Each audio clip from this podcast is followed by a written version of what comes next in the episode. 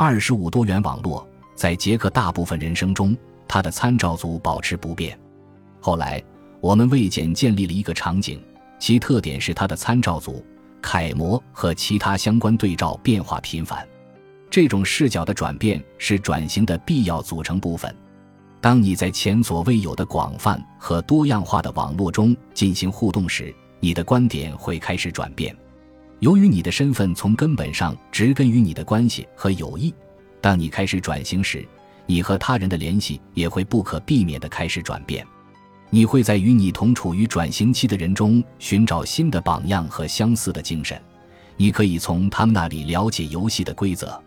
因此，转型的出现并不是孤立的，也不会只发生在同一组朋友中。当你建立了这些新的联系，不可避免的就要放弃一些旧的联系，这很重要，因为最熟悉你的人是最有可能阻碍你，而不是帮助你转型的人。投入最多以保持不变的，往往就是他们。你所接触到的新同行群体会给你带来新的价值观、规范、态度和期望，他们也有可能会遇到类似的疑问。正是这些比较点创造了转型的爆发点。这些新的多元网络不可能在前文描述的小团体或再生关系网络中找到。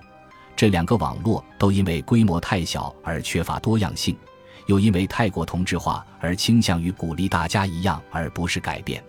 在更宽广和多样化的友谊和伙伴网络中才存在多样化。在这个庞大的多元网络中的某个地方，人们正以一种你欣赏或相信的与转型相适应的方式行事。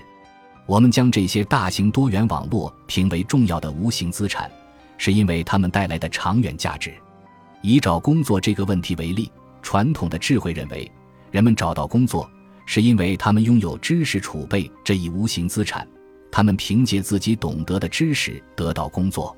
在一项有影响力的研究中，马克·格兰诺维特发现，人们得到工作机会不仅仅是凭借他们懂得的知识，更因为他们知道哪些雇主会看重知识储备。但这是一个变数，人们无法从朋友那里得知新的机会。而是从一个朋友的朋友这样的弱纽带那里获得新机会，这是因为朋友圈中有很多冗余的信息，大家知道的信息都是相同的。然而，当这些网络扩展到还不太熟悉的人时，人们就可以从中获取全新的信息。在简的多阶段人生中，他将经历许多行业的转型和变化。如果简想改行或改变角色，这些大型多元化网络将更加重要。欢迎新体验，自我认知和多元网络的结合为转型创造了基础。但是，为这项资产带来活力的就是行动，准备敞开心扉，接受创意解决方案，质疑旧习惯和旧惯例，挑战陈规，并尝试整合不同人生部分的新模式，对别人的工作和生活保持好奇心。自如地应对模糊不明的新奇事物。大部分的日常生活基本上都是由惯例组成的。我们大多数人都有常规的活动模式，而且每天都会重复。这些惯例很重要，因为它们使我们的生活和身份渐渐成型，同时又是我们的工作背景。在转型的过程中，这些惯例会不可避免地受到威胁，我们会因此时常感到焦虑。虽然这种焦虑并不使人愉快，但它有助于动员我们产生适应性反应，做好快速迎接新举措的准备。人生管控涉及风险问题，因为它意味着多种可能性。有时你将不得不完全与过去割裂，并考虑不能以既定习惯为指导的新型行动方针。来自自我认知或环境的因素导致了这些惯例的中断。这可以预示着我们可以有意识地探索其他存在方式。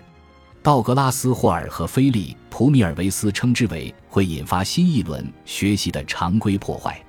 这些破坏惯例的体验导致我们认为，成功的行为发生变化时，我们很可能将其整合到我们的身份中，甚至做好参与更多探索和调整的准备。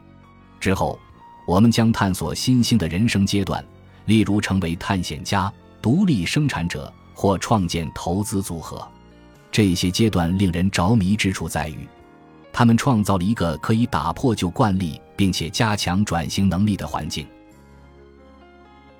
本集播放完毕，感谢您的收听，喜欢请订阅加关注，主页有更多精彩内容。